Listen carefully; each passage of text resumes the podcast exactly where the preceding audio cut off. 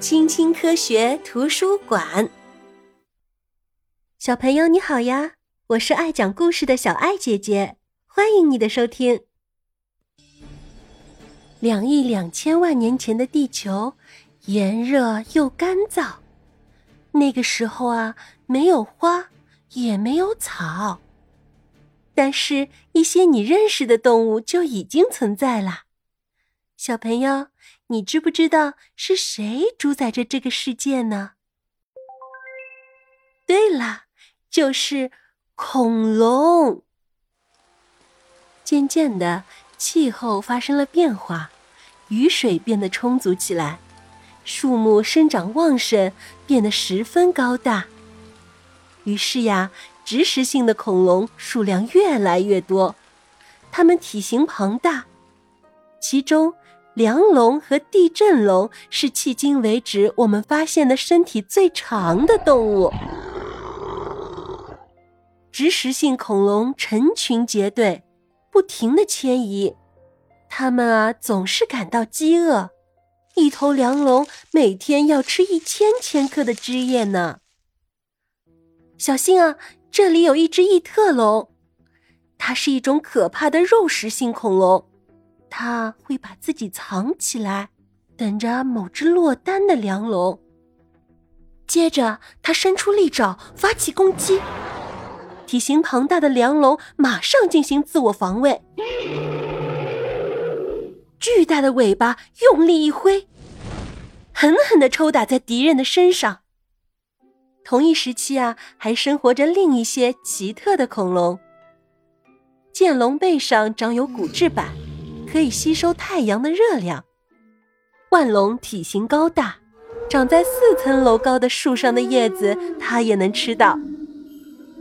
在万龙旁边有一只美颌龙，它是我们已知的体型最小的恐龙之一，就跟今天的鸡差不多大。这些长相奇特的动物并不是恐龙哦。翼手龙和长嘴的南翼龙都属于会飞的爬行动物，跟今天的蝙蝠一样，它们拥有一对由皮膜构成的翅膀。海洋中生活着令人生畏的海洋爬行动物，大眼鱼龙能够在海水中快速的游动，滑齿龙有着巨大的牙齿，跟今天的鲸鱼体型相当。几百万年之后啊，更多新的恐龙种类出现了。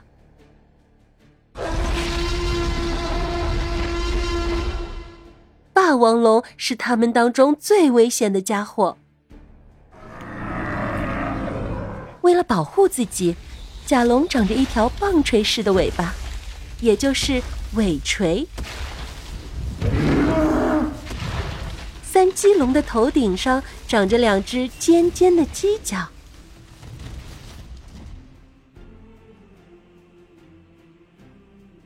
面对强大的敌人，大多数恐龙首先想到的是逃跑。刺驼龙在遭到双齿龙的攻击时，奔跑的速度常常打破纪录。跟所有恐龙一样，子母龙也会产下恐龙蛋。每年啊，慈母龙都会回到同一个产卵地，并抚养幼崽。跟妈妈比起来啊，小恐龙显得非常小。六千五百万年前，一颗巨大的陨星坠落到了地球上，撞击引起的尘埃遮住了太阳，一连好几个月都见不到阳光，植物都枯萎了。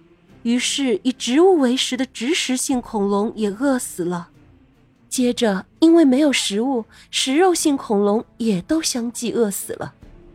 恐龙就这样灭绝了。大量的恐龙骨骼被埋在了地下。当古生物学家发现一具恐龙骨架化石时，就会对它进行仔细的研究。之后啊，还会制作出一个模型，放在博物馆里展览。呵呵，小朋友，你可千万别害怕哦。小朋友，你有没有在博物馆里看到过恐龙的骨架呢？你最喜欢哪一种恐龙呢？可不可以在评论区告诉小爱姐姐呀？